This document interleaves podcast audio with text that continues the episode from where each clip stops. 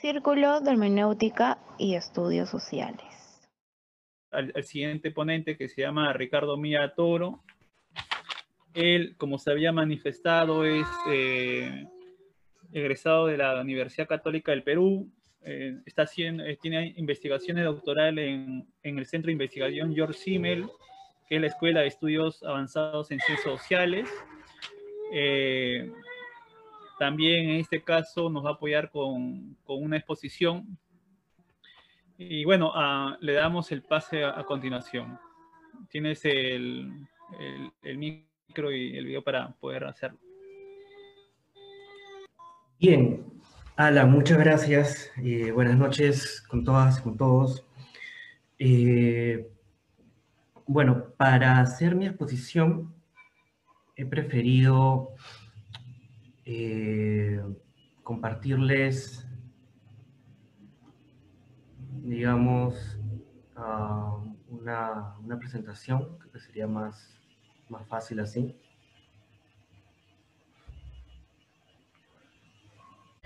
Eh, la ponencia, pues, como han visto, se titula La idea de libertad social en Hegel. Y para esto, eh, digamos, habría que contextualizar un poco esta idea de libertad social para comenzar. ¿Ok? Eh, de, esta idea sale de, un texto, un libro, un tratado de Hegel, que es acerca de los eh, principios de la filosofía del derecho. Esta obra eh, contiene una, digamos, una descripción del estado de la sociedad y del propio estado eh, en el tiempo de Hegel, ¿no? a principios del siglo XIX. Entonces, eh, la idea de libertad social uno la puede rastrear en la filosofía del derecho de Hegel. Esta es una idea que recojo de eh, dos autores contemporáneos. Uno es eh, el estadounidense Friedrich Neuhauser y el otro es el alemán Axel Honneth. Cada uno respectivamente, tanto Neuhauser en su libro sobre la teoría social de Hegel, o sea Axel Honneth en su texto sobre el derecho de la libertad, podemos encontrar esta idea de libertad social. No vamos a encontrar algo así como eh, una libertad social propiamente en los textos de Hegel, pero sí inspirada en la filosofía del derecho. Entonces, eh, estos autores, tanto Neuhauser como Honneth, colocan el estado de moralidad, o el estado moral, o la eticidad, la Sittlichkeit, eh, como el lugar donde se desarrolla esta libertad social. Hegel, en la filosofía del derecho, llama la Sittlichkeit como el reino de la libertad actualizada. Esto es que el estado, la eticidad, no es un, un lugar donde se dan las condiciones solamente para ser libres, sino que es una libertad concreta, concretizada, actualizada, hecha real.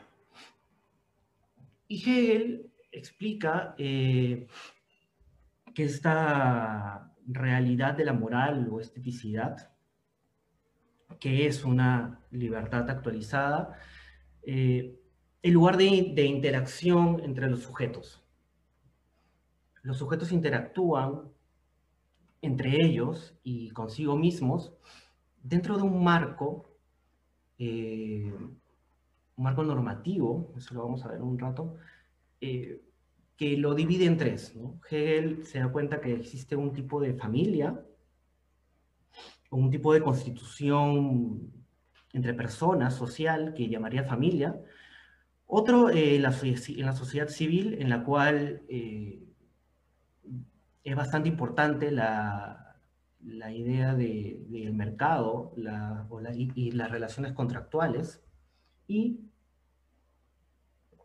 por otro lado, el Estado, ¿no? que sería eh, el ente en el cual se representa la sociedad y, la forma más eh, objetiva de desenvolverse el espíritu, diría Hegel.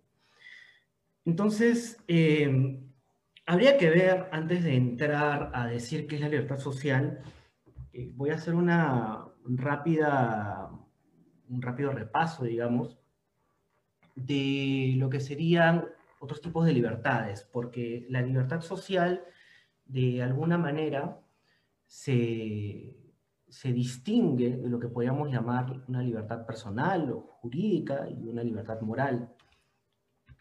Pero no solamente eso, ¿no? sino que tradicionalmente, si seguimos, por ejemplo, a alguien como Isaiah Berlin, en su es la distinción que tiene sobre, sobre libertad, libertad negativa, libertad positiva, podríamos hacer una, unas distinciones acerca de la libertad que siguiendo a, a Honnet eh, y a Hegel, eh, lo he dividido como libertad negativa, por un lado, libertad reflexiva, por otro, y eh, vamos a ver que de alguna manera nosotros las personas actuamos libremente en diversos niveles. Uno de esos sería el nivel de interacciones personales, eh, de manera que esté velada por el Estado, y otra que va a estar, digamos, normada por las prácticas sociales mismas, como es la libertad moral y la autonomía del sujeto. Y después eh, llegaremos a entender cómo es que estas libertades se desenvolverían en el reino de lo social, digamos. Y eso sería la, libertad social. Em, a ver, cuando uno piensa en libertad, lo, primero que, que, se nos viene a la mente es mm, liberarse de algo, no tener impedimentos para realizar lo que uno desea o lo que uno quiere. ¿No? Entonces la libertad está emparentada con la voluntad. Eh, de manera que se nos podría venir a la mente la imagen de, eh, no sé, un, ave saliendo de una caja o de, una jaula o, alguien rompiendo cadenas. ¿no? esta idea de que la libertad es la ausencia de, oposición, de que, no haya, de que no haya ningún tipo de fuerza externa que no permita que algo se mueva naturalmente, eso sería libertad. Al menos eh, si lo entendemos desde la filosofía política tal y como se empezó a desarrollar desde Hobbes, que de hecho expone esta idea de libertad negativa en el Leviatán.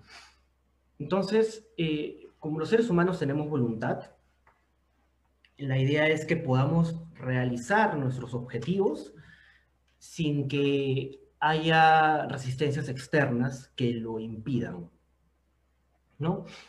Entonces, eh, a esto acá uno podría objetar que la libertad que uno puede poseer y poner en acto no puede ser ilimitada o sea, tendría que haber limitaciones externas, porque si no, eh, los seres humanos harían lo que quisieran de manera literal. Eh, un autor liberal, Robert Nozick, atiende a, este, esta objeción que, bueno, ha sido tratada en general por los liberales clásicos también. lo que él dice es que el límite o si quieren la resistencia externa, la única que es válida, es eh, atenernos a estándares mínimos de racionalidad, que no se puede actuar de manera ilimitada sin tomar en consideración los derechos de otras personas o las libertades ajenas. Entonces ahí podríamos decir que eh, mi libertad, acá donde comienza la libertad del otro, es como que un dicho popular que, que, traduciría un poco esta libertad negativa. ¿no? Entonces, esta es una primera manera de comprender la libertad. Y a esta, no como una contraposición o una continuación, sino como otro aspecto de la posibilidad misma de la libertad, está la idea de uno es libre, no solo en la medida en que no tiene trabas para poder llevar a cabo su, su voluntad, sino que uno es libre en la medida que uno hace lo que uno desea determinadamente, que uno mismo lo ha determinado, y no lo ha determinado un, tercero, o cuestiones ajenas. Entonces, eh, esta idea de ser autónomo, en el sentido de poder otorgarse las propias normativas, y no ser heterónomo, o sea, no responder a las normas de acción porque hay un otro sujeto que me dice qué hacer, es lo que entenderíamos a grandes rasgos eh, como, como, libertad reflexiva. Ya en el siglo XVIII, eh, Rousseau decía que eh, hay libertad cuando una persona no se deja llevar por sus impulsos, por sus, digamos, deseos eh, irreflexivos, sino que eh, las acciones surjan de resoluciones internas, de, la, de una reflexión del sujeto eh, que ha sido determinada por su propia voluntad. Y no, es, no responde a, a sugestiones de impulsos o a sugestiones de voluntades terceras. Esto es tomado por Kant en la medida en que la autonomía va a ser darse a sí mismo las propias leyes, y no solamente tener la capacidad de darse uno mismo las leyes, en ese sentido ser libre, sino que eh, esto me compele a actuar según estos principios y normas que yo mismo he elegido.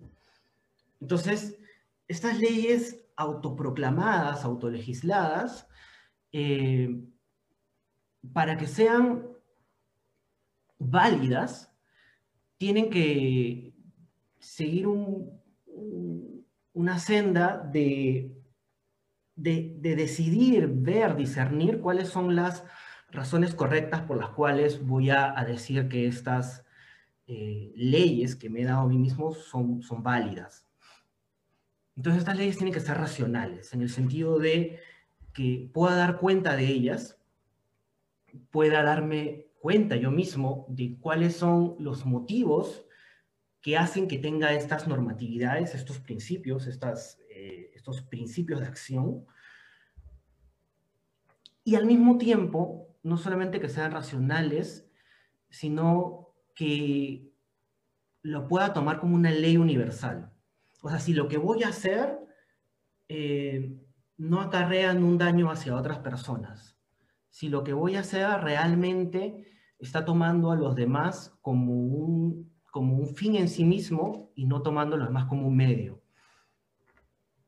Este examen de una generabilidad, si quieren, eh, es lo que asume Kant eh, eh, como la manera en la cual serían válidas estas leyes que uno se, se diera ¿no? o se da.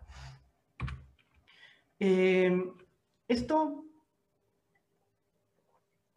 estas libertades negativas y reflexivas las podemos ver también en una contraparte ya en, como Hegel lo habla en la filosofía del derecho, como libertad personal o libertad de la persona, eh, libertad moral, y, en tercer lugar veremos lo de la Guide como libertad social. Em, digamos que mientras, mientras la, la libertad, digamos que, a ver, podríamos decir que la libertad negativa, en el sentido de no tener trabas para desarrollar la voluntad, eh, se condice de alguna manera con la libertad jurídica en el sentido que la libertad jurídica no es otra cosa sino eh, el, digamos, el reconocimiento de protección del Estado de algunos derechos individuales, para comenzar de libertades personales. Esto que, que, Hegel llama el derecho abstracto tiene que tener algún tipo de referencia con la realidad. Eh, esta referencia con la realidad, diría Hegel, se, se logra por medio de la propiedad privada, por, el derecho a la propiedad, en general, más bien. Eh, porque la libertad jurídica lo que intenta hacer es darle la capacidad al, al sujeto de llevar a cabo aquellos derechos conseguidos históricamente. O sea, esta libertad que preserva mi, o la personalidad individual, la privacidad individual, eh, a su vez se fundamentaría en, la, en el mero hecho humano de concebir las cosas externas, inanimadas, como propias. El hecho de que la persona pueda decir que algo le pertenece, que el algo es propio, en ese momento eh, se da cuenta que eso propio que tiene le posibilita hacer otras cosas. O sea, no solamente ejerce la libertad de poder tener cosas propias, hacerlas suyas, sino que estas cosas le posibilitan a actuar. Este derecho a la propiedad, así como los derechos a la libertad, eh, son los que van informando históricamente esto que conocemos como derechos subjetivos, derechos sociales derechos políticos, ¿no?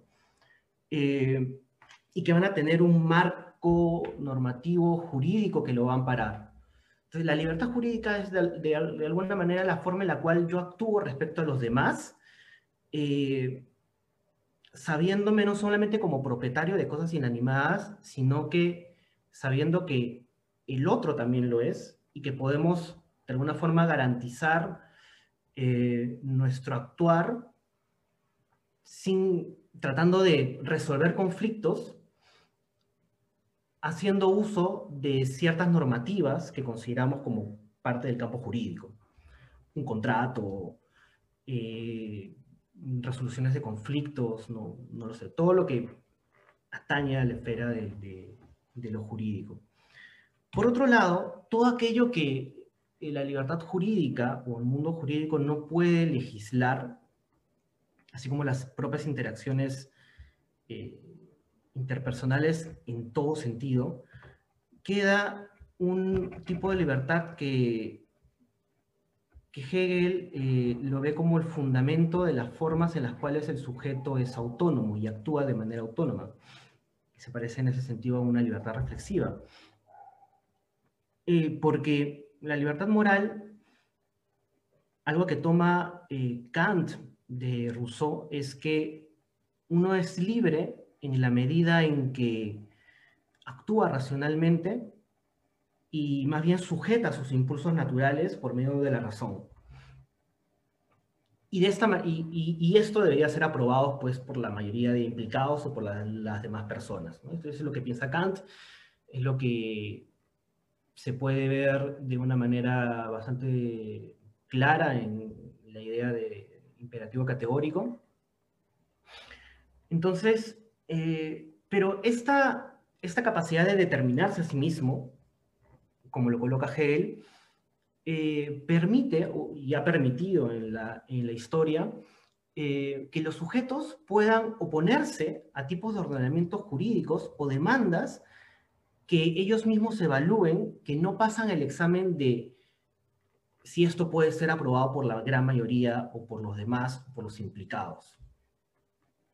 De manera que si una persona ve, ve, demandas, aunque estén en, en, las leyes, uno podría oponerse y decir que se opone a esas y no acatar estas normas si es que uno dice que tales normas no garantizan, digamos, no, no pueden ser aceptados por la mayoría. Em, ejemplos de esto hay, hay, hay bastantes. Eh, podríamos tomar uno bastante contemporáneo, que sería, por ejemplo, eh, la, la, unión de hecho o la unión de, de personas del mismo sexo, ¿no? Uno, de hecho, critica el establecimiento legal, por ejemplo, en Perú, de el matrimonio o de las uniones de hecho porque son excluyentes y no están tomando en consideración eh, la aprobación de las demás personas.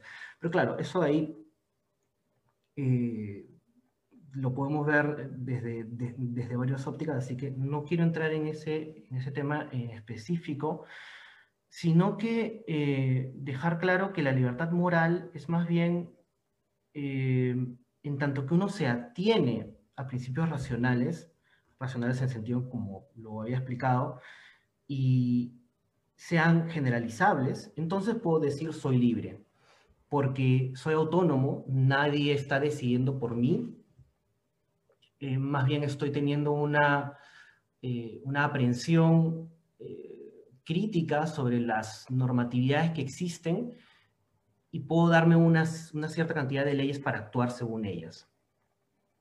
Ahora bien, esta, esta manera de, obtener una autonomía, una autonomía personal, no, no avanza sola ni se construye de una manera solitaria.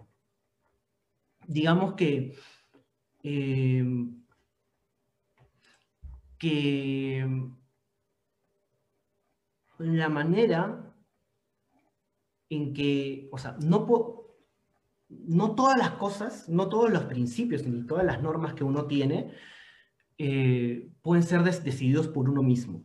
Si es que hay un, límite a esta eh, voluntad de crear leyes, o sea, de la autolegislación, de la autonomía, es que hay muchas normas que vienen ya en los mismos hechos institucionales de los cuales las personas formamos parte.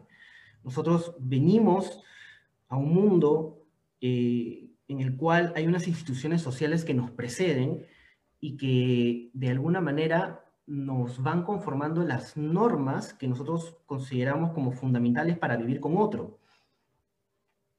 Mm, todo el conjunto de normatividades que tiene un sujeto autónomo no las crea de la nada, sino, diría Hegel, eh, pasan por la experiencia de, las instituciones sociales. Entonces, las, eh, solamente en las instituciones sociales es que eh, se van a crear las condiciones y no solamente va a ser el medio para desarrollar las libertades, las libertades jurídicas y las libertades personales, o las libertades morales, perdón. Entonces, eh, dentro de esta concepción de la institución como algo muy importante para el desarrollo de la libertad, Hegel toma en consideración el esquema de la heteronomía, o sea, que la heteronomía no es eh, deseable y se debe evitar a nivel personal, a, niveles, eh, a nivel de las intenciones individuales, sino que también la heteronomía, o sea, no ser impuesto, no actuar porque hay una imposición externa a mí, eh, eso también debería darse a nivel de la realidad social. Como habíamos visto, la libertad eh, para Hegel es un tipo de autodeterminación. Esta autodeterminación ¿no? una determinación del sí mismo por, sí mismo, eh, es lo que sería el germen de la libertad.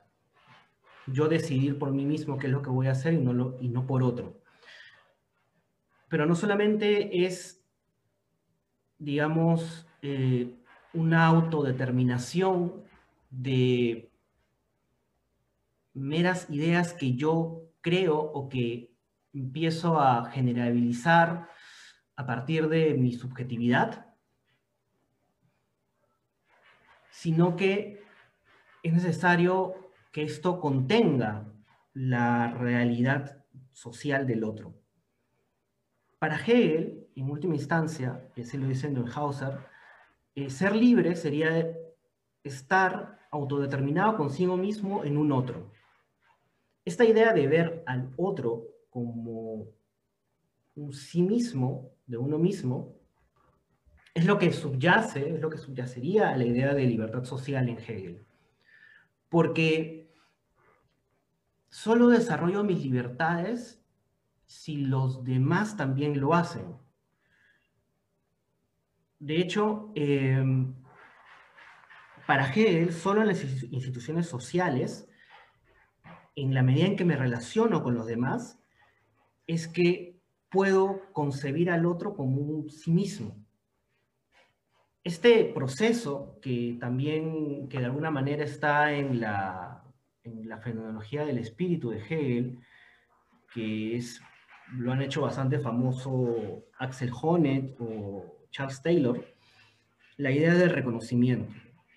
Eh, que el reconocimiento de, las, de los deseos y las metas de los demás si estos se realizan, es a su vez la condición de la realización de mis propios deseos y metas.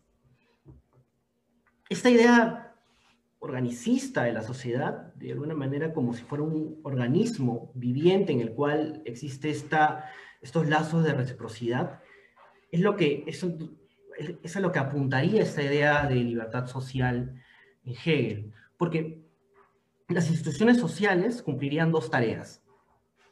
Por un lado, harían que las personas ¿no? se formen de una manera que sus propias capacidades, eh, sus capacidades privadas, puedan de alguna manera, eh, a partir de ellas, realizar las libertades. O sea, una persona que no conoce cuáles son sus derechos, por ejemplo, o que no ha sido educado en, la autonomía o la propia legislación de normas, eh, difícilmente va a poder desarrollarse libertad. Estas capacidades de para ejercer la libertad o las libertades solo se aprenderían o las otorgarían las instituciones sociales, las prácticas, haciendo las prácticas que indica cada institución. Y a su vez, estas instituciones sociales nos van a otorgar, un marco normativo desde el cual elegimos como sujetos qué queremos para nuestra existencia. Y de alguna manera, a partir de, de estas prácticas sociales en las instituciones, nos indican eh, de qué manera entender qué es lo bueno. Entonces, eh, de qué manera, digamos, esta idea de hegeliana de la Sittlichkeit es, ya para ir terminando, eh, un modo de libertad social, es que cuando uno asume una, uno tiene una, autoconcepción de sí mismo a partir de las instituciones sociales, a partir de la familia, sea como padre, como hijo, etc., eh, y las diferentes formas en que podemos comprender la familia ahora, además, em, y la manera en que participo yo en esa autoconcepción dentro de la familia o dentro de la sociedad civil, como trabajador profesional, eh, profesor, etcétera, y cómo eso se puede ver cristalizado en, la, en el Estado, esas autoconcepciones que tengo yo en las, en las diversas esferas del todo social, eh, va constituyendo las propias condiciones de mi, de mi libertad, de la libertad. Porque solamente en las instituciones sociales, participando de ellas, es que eh, realmente puedo llevar a cabo las libertades que son individuales. Entonces, ya para terminar, eh, entiende a los individuos que realizan la libertad cuando estos participan en instituciones sociales caracterizadas por relaciones de reconocimiento mutuo. ¿no? De esa manera se instituye de alguna manera la idea de que existen instituciones sociales que podríamos llamar instituciones de reconocimiento, en el cual las personas aprenderían eh, a entender la idea de libertad intersubjetivamente. Esto es, que los objetivos que yo busque sean objetivos que se complementen con los objetivos de los demás. Esto haría que los actores sociales o los miembros de una, de una comunidad eh, se comprenderían a sí mismos como garantes de libertades. Eso no es posible eh, entender así la libertad eh, como este tipo de despliegue en instituciones sociales no es posible si lo vemos solamente desde la libertad personal o la libertad moral. De alguna manera hay un proceso dialéctico en estas formas de libertad eh, y que darían paso a un siguiente nivel de reflexión, que sería hasta qué punto las instituciones sociales existentes, eh, a principios del siglo XIX, por ejemplo en el caso de Hegel, o nosotros a principios del siglo XXI, qué tanto están cumpliendo con las expectativas normativas que tenemos y qué tanto se está cumpliendo con los con la con el desarrollo de la autorrealización personal. Esto es, analizar cómo está la familia el día de hoy, cómo está el mercado y de qué manera entendemos pues el Estado. Este análisis eh, de la condición social actual, así como hizo Hegel, solamente podrá hacerse si entendemos de, esta manera la libertad social y cómo en esas instituciones es que desarrollamos nuestra, nuestra libertad. Bueno, yo creo que ya he hablado demasiado, así que eso sería todo. Eh, espero no haberme excedido demasiado. Eh, y bueno, voy a volver al, voy a volver al... A ver, ¿cómo es que vuelvo a... bueno, no sé. Eh,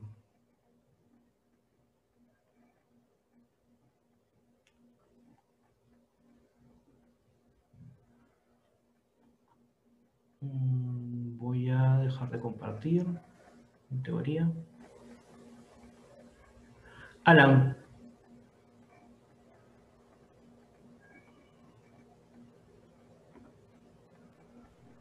Eh, bueno, eh, muchas gracias por, tu exposición, Ricardo. Eh, hemos escuchado su, su, exposición y cómo ha tratado de darnos a conocer su tema, que era el tema de los diferentes tipos de libertad, sobre todo pues la, libertad social, la libertad moral, ¿no? Y cómo se, se compagina con Hegel, con Axel Honen, y cómo se trata de, ver eh, a partir de las instituciones que son la familia, la sociedad civil ¿no? y el Estado. Eh, bueno, a continuación también este, vamos a pasar a, una, a unas preguntas. Si hay eh, de los paneles este, de los presentes tienen alguna pregunta para poder hacer. O en todo caso, yo también tengo acá algunas preguntas que quiero hacerte en base a tu exposición, que me gustaría en este caso hacértelas. Una de ellas vendría a ser, eh, como me, parece, me parece eh, que en la parte última de tu exposición, cuando estabas hablando de, de que las instituciones, el reconocimiento, el otro, ¿no?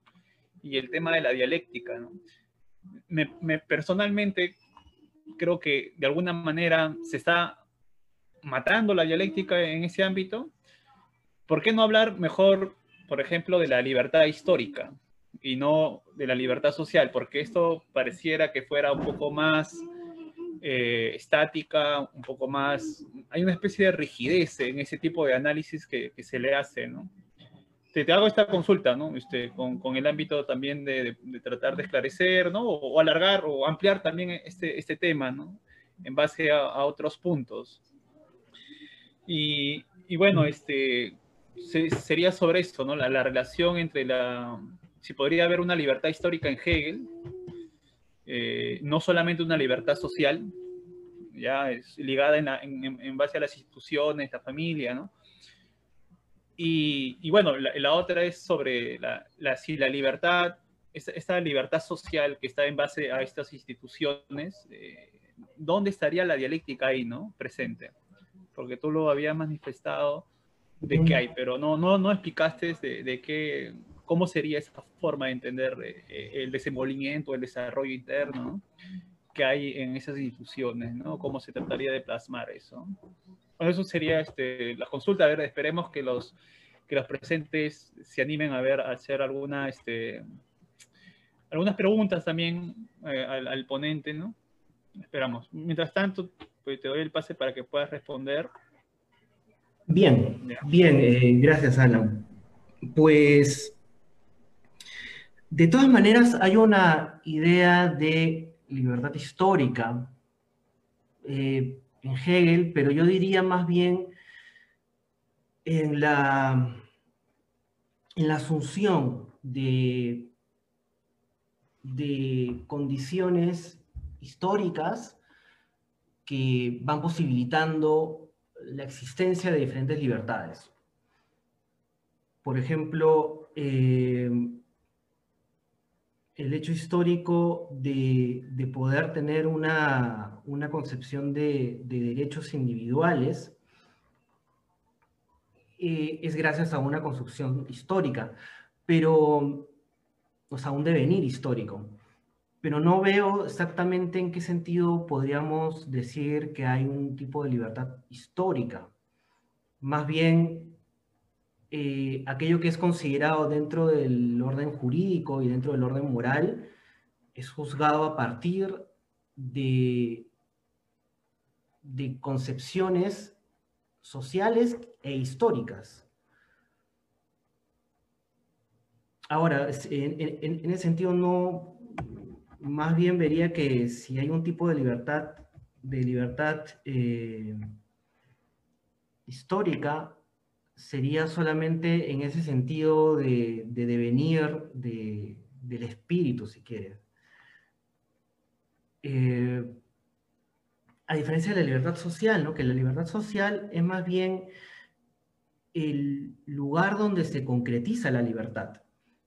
Esta libertad de ejercer mis derechos o la libertad de conciencia o la libertad de tener yo mis propias leyes e incluso oponerme al ordenamiento jurídico si considero que este es injusto a partir de un de no que, que, no se está considerando al todo social, eh, yo diría que este, hay un presupone un proceso dialéctico. O sea, eh, que para, para poder ejercer las estas libertades es necesario que obtenga las condiciones necesarias para ello, que aprenda de, qué manera voy a usar estas libertades y por otro lado, eh, solamente en la interacción entre los individuos sociales es que se va a poder crear estas condiciones para, para las, las, libertades individuales. Y en ese sentido creo que hay una hay un, correlato pues circular, ¿no?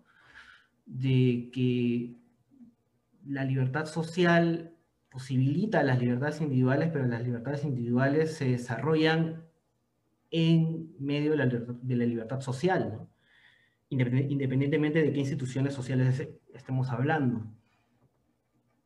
En ese sentido lo vería como dialéctico. Eh, y además porque estamos tratando de justamente concretizar incluso eh, el mismo accionar, el mismo accionar incluso del de, de, derecho abstracto. ¿no? Tanto el derecho abstracto como eh, la personalidad moral se ven concretizadas en las mismas acciones que se darían en, los ámbitos sociales, en las, instituciones. Bueno, no, sé si es que respondo, eh, si respondo totalidad a tu pregunta, pero bueno, eso es más o menos lo que, lo que diría. No sé si es que alguien tiene alguna otra pregunta, tampoco sé si ha sido demasiado abstracto. Gracias Ricardo por la pregunta. Acá tenemos eh, una pregunta de Juliet Vargas que dice lo siguiente. Si la libertad en Hegel se realiza en la eticidad, en la cual ya aparece el Estado, ¿podemos decir que la libertad en Hegel es una búsqueda social y no personal? la libertad para Hegel solo puede darse en el Estado, en el marco de las leyes? Esa es la pregunta. Ya. Eh, yo creo que eso presupone esta idea, digamos, dialéctica de que se pasa de la, de la familia a la sociedad civil, de la sociedad civil al Estado, ¿no? Y como si el Estado fuera el lugar donde se remata y todo se concentra en el Estado. Eh, yo creo que más bien eh, sí son instituciones que, donde podemos encontrar que tiene que haber ciertas negaciones para pasar a, otra, a la otra esfera, como de la familia, de la sociedad civil burguesa o de la sociedad civil al Estado. Eh, no, no me parece que, digamos, exista tal mecanismo, ¿no? es que hay un mecanismo en el cual uno va saltando de estas esferas de manera progresiva, sino que más bien uno participa de esas instituciones a lo largo de su existencia de diferentes maneras. Eh, uno no deja de pertenecer a una familia, eh, normalmente, y tampoco dejas de pertenecer a las interacciones contractuales que hay en la sociedad y tampoco se deja de pertenecer de alguna forma a los, a los efectos del Estado, a pesar de no pertenecer directamente a las instituciones estatales.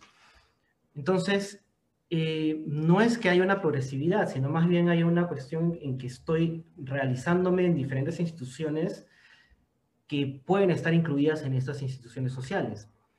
O sea, eh, me parece que la libertad social es este cúmulo de, interacciones, este cúmulo donde pongo a disposición o pongo a desarrollo eh, mi libertad jurídica, mi libertad moral, pero que al mismo tiempo el desarrollo de mis propias metas, de mis objetivos, eh, presuponen que deben de complementarse de alguna manera con los objetivos ajenos, los objetivos de otros.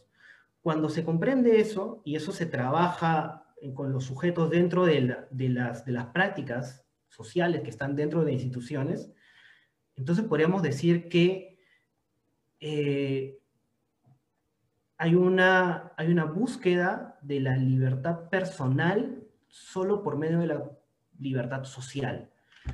Si, si quisiera ser un poco radical en responder la pregunta que han hecho, yo diría que en Hegel el remate de la libertad, o sea, es la libertad como lo más importante dentro del reino de lo práctico, es eh, la libertad social, que no niega la libertad personal, sino que es el lugar en, donde cual, en el cual ésta se desarrolla. Y que además, para desarrollarse, tiene que desarrollarse con las demás libertades. Entonces, Mm, no hay, una eh, no hay una anulación de la libertad individual, sino que más bien esta solo puede repotenciarse dentro de la libertad social. Claro, si, si entendemos como libertad social como sujetos comunales, entonces, claro, no, no, es, no es a eso a lo que se referiría Hegel, ¿no?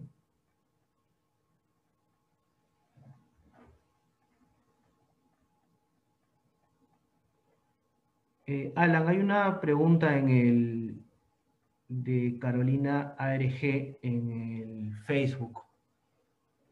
Sí, este, sí la había visto, estaba esperando este, que termines. Este, te, la, te, la, te la paso, pues. Sí, sí, acá la puedo leer, ¿ah? si quieres.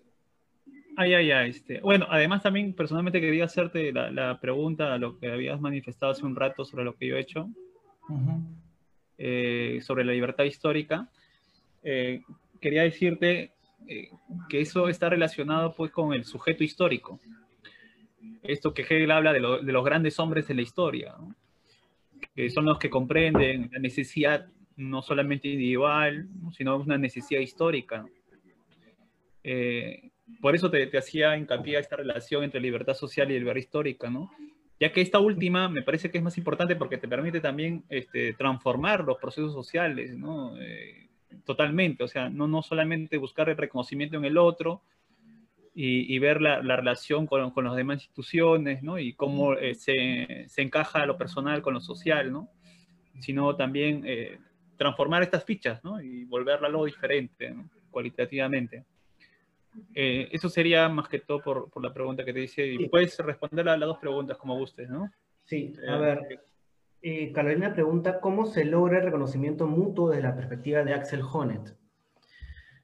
A ver, em, es que yo creo que, para responderte, Alan, yo creo que la libertad social no... A ver, una cosa que se le, se le reclama mucho a la interpretación de Honneth es que es institucionalista, en el sentido de que parece que los actores sociales solamente van a, eh, a participar en las, en las instituciones, van a aceptar lo que las instituciones dicen y hay que actuar de acuerdo a la forma normativa que históricamente nos dan las instituciones y sus prácticas y a partir de ahí actuar.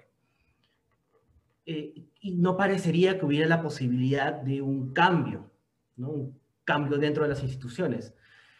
Eh, un poco ese de acá es la, es la crítica que hace Rahil Yaegi, una profesora de la Universidad de Berlín, eh, y dice que las maneras en las cuales podemos usar la libertad social para cambiar las instituciones es cuando se tomen en cuenta las formas de vida, las formas de vida que están, que es un, tipo de institucionalización en la sociedad, y a partir de ellas eh, podemos juzgar si un orden normativo eh, es válido o no.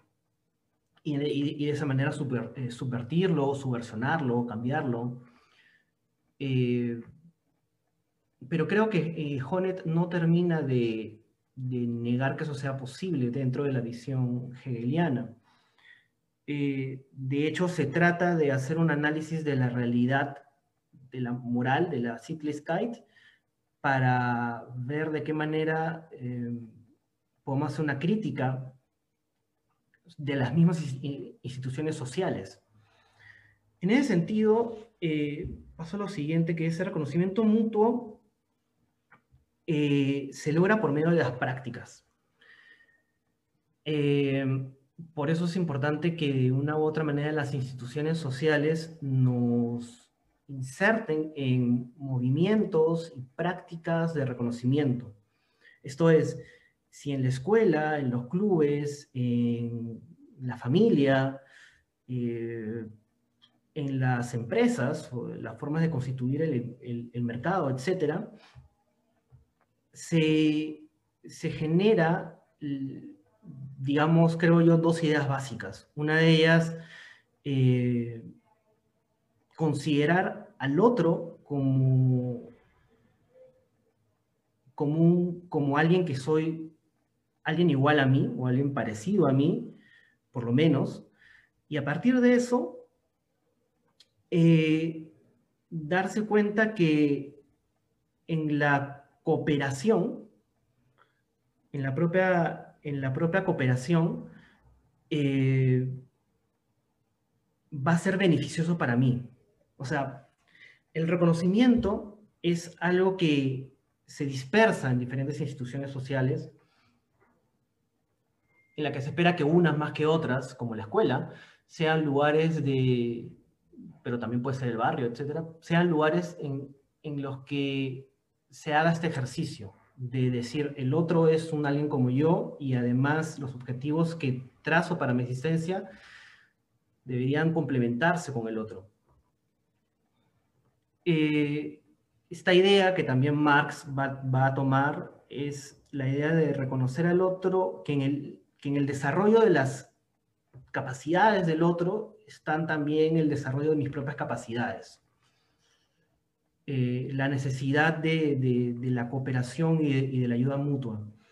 Entonces, eh, la manera en cómo se lograría este reconocimiento mutuo es, es, esperando o haciendo eh, que las instituciones sociales lo promuevan y por otro lado, insertándose justamente en estas prácticas que promoverían el reconocimiento.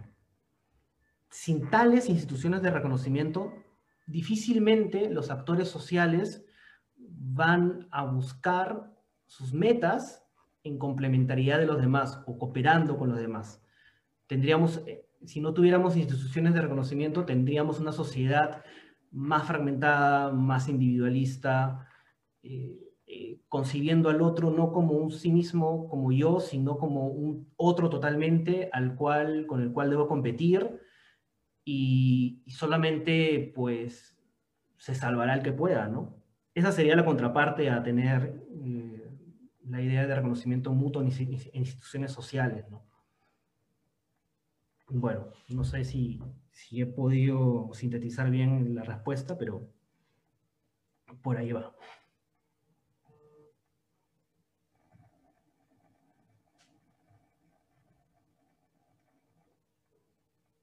No sé si es que alguien más tenga alguna pregunta.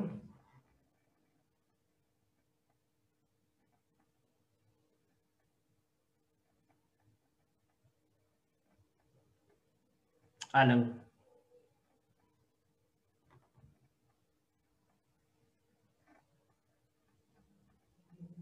Creo que Alan nos abandonó. Ah, no, sí, este, eh, está viendo otra pregunta.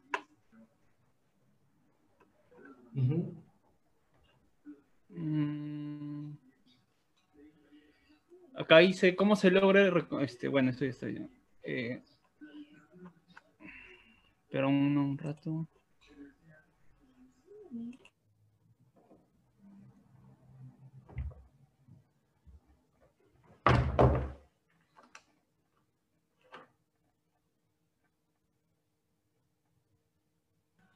Bien, acá hay otra pregunta que dice, eh, me causa curiosidad la idea de libertad social en Hegel. Sobre todo que dentro de este concepto esté incluido el otro. Asimismo, la idea de que las instituciones sociales tienen la función de garantizar la libertad. Quisiera que puedas explicar un poco más sobre la practicidad del concepto libertad social y la inclusión del otro y la relación que tiene este fin político dentro de la producción de subjetividades en la incipiente sociedad capitalista. Bien. ¿Está bien o te lo vuelvo a repetir la pregunta? sí, es, un poco, es poco compleja. A ver, eh, son varias preguntas además. Sí, sí, hay, hay, como tres preguntas acá. Te la vuelvo a repetir, no hay problema. Sí, sí, sí, a ver. A ver, dice, quisiera, bueno, la parte última, no la más importante. Quisiera que puedas explicar un poco más sobre la practicidad del concepto libertad social y la inclusión del otro y la relación que tiene este fin político dentro de la producción de subjetividades en la incipiente sociedad capitalista. Bien. Ok. Eh, hace unos ocho minutos Anthony Montalvo había hecho también una pregunta, pero creo que ya se retiró, no sé. Eh, hay, una pregunta en el chat también acaso, de si la libertad es a individuo y liberalismo como la justicia es a sociedad y comunismo. Mm, a ver, eh, antes de responder eso ahí, eh, a ver, la... Sí, la idea de libertad social, o sea, para Hegel, la libertad personal o libertad jurídica y la libertad moral o autonomía em, no, o sea, para, para, que se den, para que se lleven a cabo, es necesario eh, comprender la libertad como una autodeterminación de sí mismo en un otro. No solamente autodetermino mis, mis normas de conducta desde mi punto de vista subjetivo, sino que eh, las tengo que hacer atendiéndome al otro. Ahora, eh, eso también en cierta medida lo dice Kant o, Rousseau o, incluso los liberales, ¿no? en el sentido de que mi libertad acaba cuando empieza la libertad del otro. Sin embargo, eh, sin embargo, esto, a ver, más bien en la libertad social, que, porque uno podría decir que, la, porque el otro está también incluido en los otros tipos de libertades, en la libertad social lo que se intenta hacer es apuntalar en la Mm, en cómo la el individuo se va a desarrollar mejor si sus objetivos, si lo que quiere en la vida, sus metas y deseos, se complementan con las metas y deseos del otro. ¿No? O sea, si que sea alguien, que alguien esté en una práctica social y esta práctica social te indique que tu libertad está atada a la libertad del otro y que la forma en la que se desarrolla una persona debe implicar también el desarrollo del otro. Ya, esta práctica eh, es la única que va a posibilitar que podamos llevar a cabo nuestras libertades personales o llevarlas a cabo de una mejor manera. Porque de esa manera el sujeto no solamente está siendo racional y actuando por razones que puede obtener, decir, estoy actuando por tales motivos, y no solamente está considerando a la mayoría, o considerando, mejor dicho, a todos los implicados, sino que además eh, el propio desarrollo de su libertad está guiado a buscar de qué manera me puedo complementar con los demás. Eh, de qué manera el, que aumente la libertad del otro, sus capacidades de actuar, en suma, de qué manera eso ahí eh, también aumenta mis capacidades de, actuar.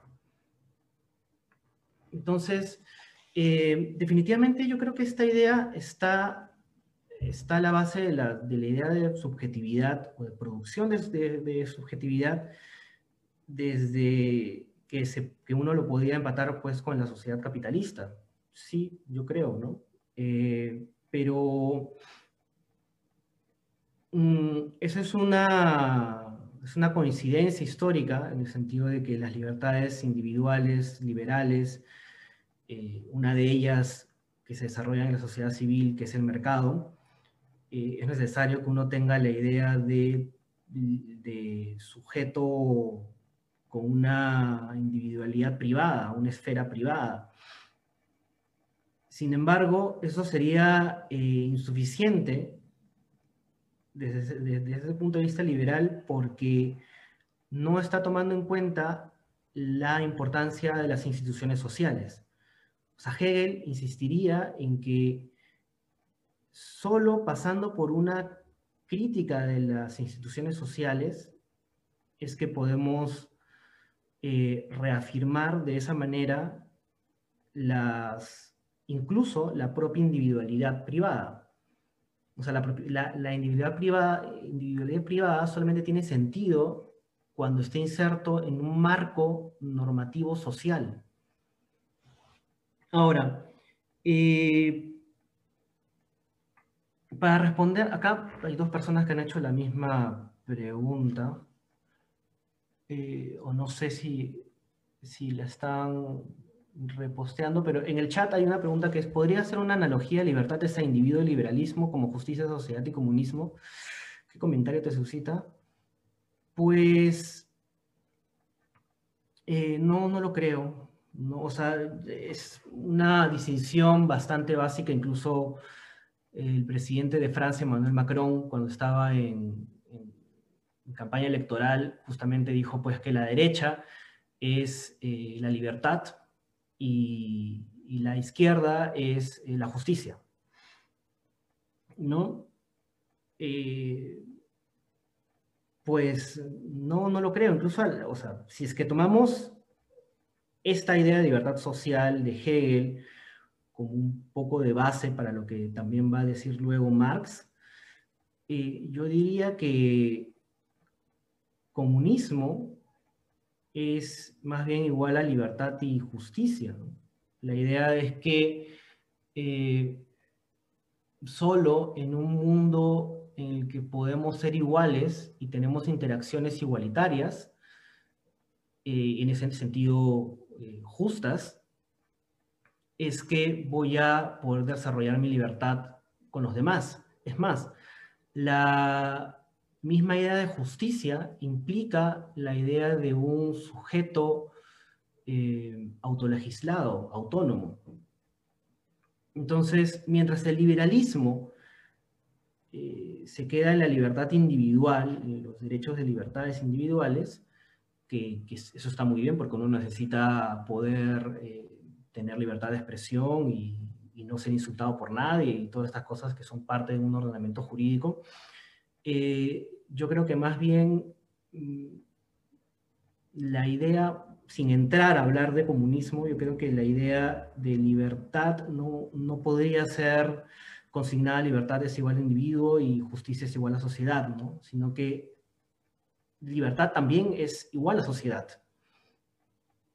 Que el fin de la sociedad es generar su propia libertad, o sea, que no esté eh, subyugada por algo externo, no solamente por un sujeto externo como puede ser un país sobre otro, sino eh, que el modo en que se desarrollan los individuos implique que estos se comprenden mutuamente o se reconocen mutuamente como sujetos capaces no solamente de generar sus propias leyes, sino que éstas estén en complementación con la propia generación de leyes, y no solamente de leyes, sino de metas y deseos, de qué es lo que quiero para mi vida.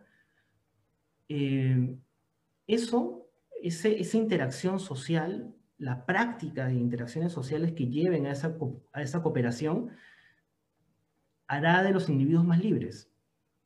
Entonces, eh, no, yo creo que libertad igual individuo, justicia igual a sociedad es una, un esquema bastante básico, ¿no? Y que, y que no, no, no, dilucida bien la importancia que tiene además la justicia en tanto autonomía, eh, o sea, de la justicia en la, en la época moderna es igual a libertad. Solo justicia cuando se salvaguardan los derechos de la libertad. Y solamente libertad si podemos tener instituciones que nos van a formar para ser libres. Bueno, creo que eso, redondeando un poco las... Esa es mi respuesta, redondeando un poco en las preguntas que han hecho.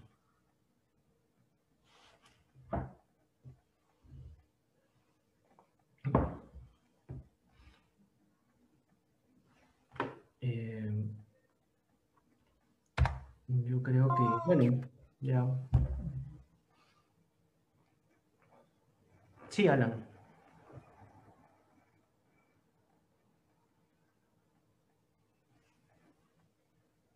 Este, Ricardo, acá tengo la, última pregunta ya. Dice, eh, quisiera que puedas explicar el concepto de libertad política y la relación que tiene con el Estado para Hegel. Ya. Eh, las libertades a ver, las libertades políticas, a ver, no quería entrar mucho en la distinción entre libertades, libertades individuales, libertades sociales, libertades políticas. Em, es complicado cómo interpretamos, por ejemplo, la filosofía del derecho de Hegel. Eh, pues uno podría hay personas que, tildan a, a, Hegel de conservador porque de alguna forma cuando habla sobre el Estado eh, algunos podrían entender que está haciendo una reafirmación del Estado monárquico eh, alemán de ese tiempo. Em, pero más bien se trata de hacer descripciones críticas sobre la constitución de las instituciones sociales. Y bueno, en ese caso Hegel está haciendo una, una, descripción sobre cómo funciona el Estado en donde él vive y en el tiempo en que vive. Ahora, eh, libertades políticas en el sentido más moderno del término como Mm, asociación democrática, eh, etcétera, mm, explícitamente así no, no, está en, en, Hegel, ¿no? Yo creo que la... A ver, yo creo que no hay un desarrollo de las libertades dentro del ámbito estatal y de la política eh, cómo es que las personas pueden incidir en el ámbito político, pero no vamos a encontrar en Hegel ideas de Estado como, como las actuales, que son más que nada una democracia liberal. Entonces, eh, definitivamente, pues la idea de libertades políticas en Hegel son, desde el punto de vista de una democracia liberal, un poco limitadas, ¿no? Eh, no sé si eso responde a la pregunta, pero eh, la idea de Estado en, Hegel, más allá incluso de lo que, de lo que se ha dicho sobre, eh, sobre la circunstancia de, de la monarquía alemana de la época, yo creo que el, el Estado, al fin y al cabo, termina siendo una representación de, valga la redundancia, estado actual de la sociedad. Y de cómo esta acá se, institucionaliza de manera eh, normativa, objetiva para todos.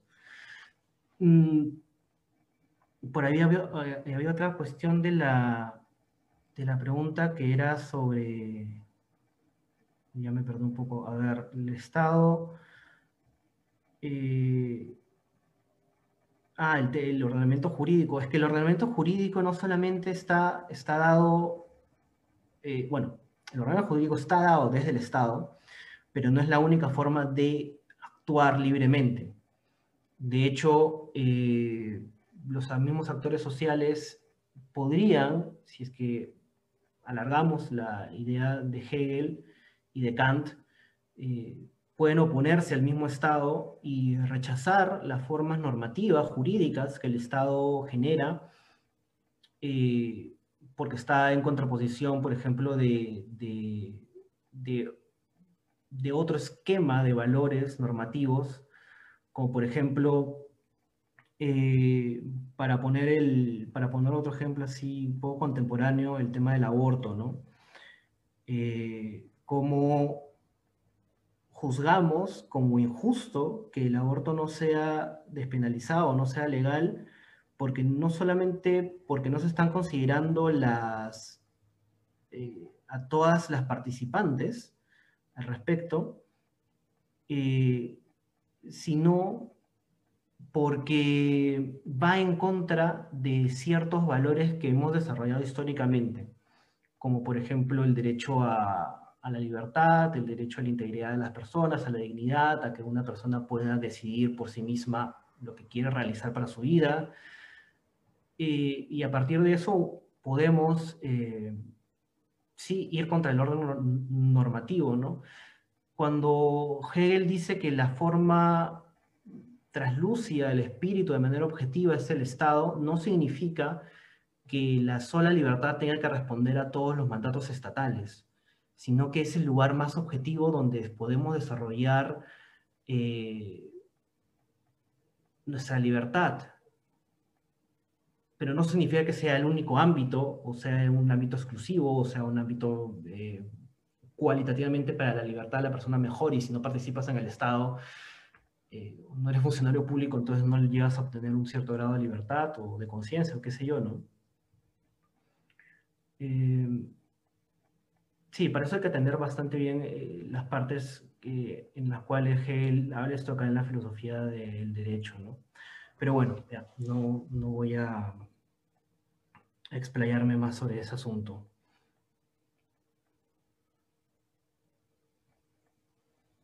Eh, bueno, ah, sí, este es un, ya vi el, la pregunta era de Linda Fernández. Ok, no sé, espero haber podido responder, eh, haber podido responder esa pregunta. Bien, este, muchas gracias, este, Ricardo, por tu participación. Eh, también gracias a los, a los que han estado presentes, eh, escuchando la, esta actividad académica sobre Hegel. Eh, hemos intentado, pues, de alguna manera aclarar con sus preguntas y las respuestas también a partir, pues, de los, de los que han participado. Círculo de Hermenéutica y Estudios Sociales.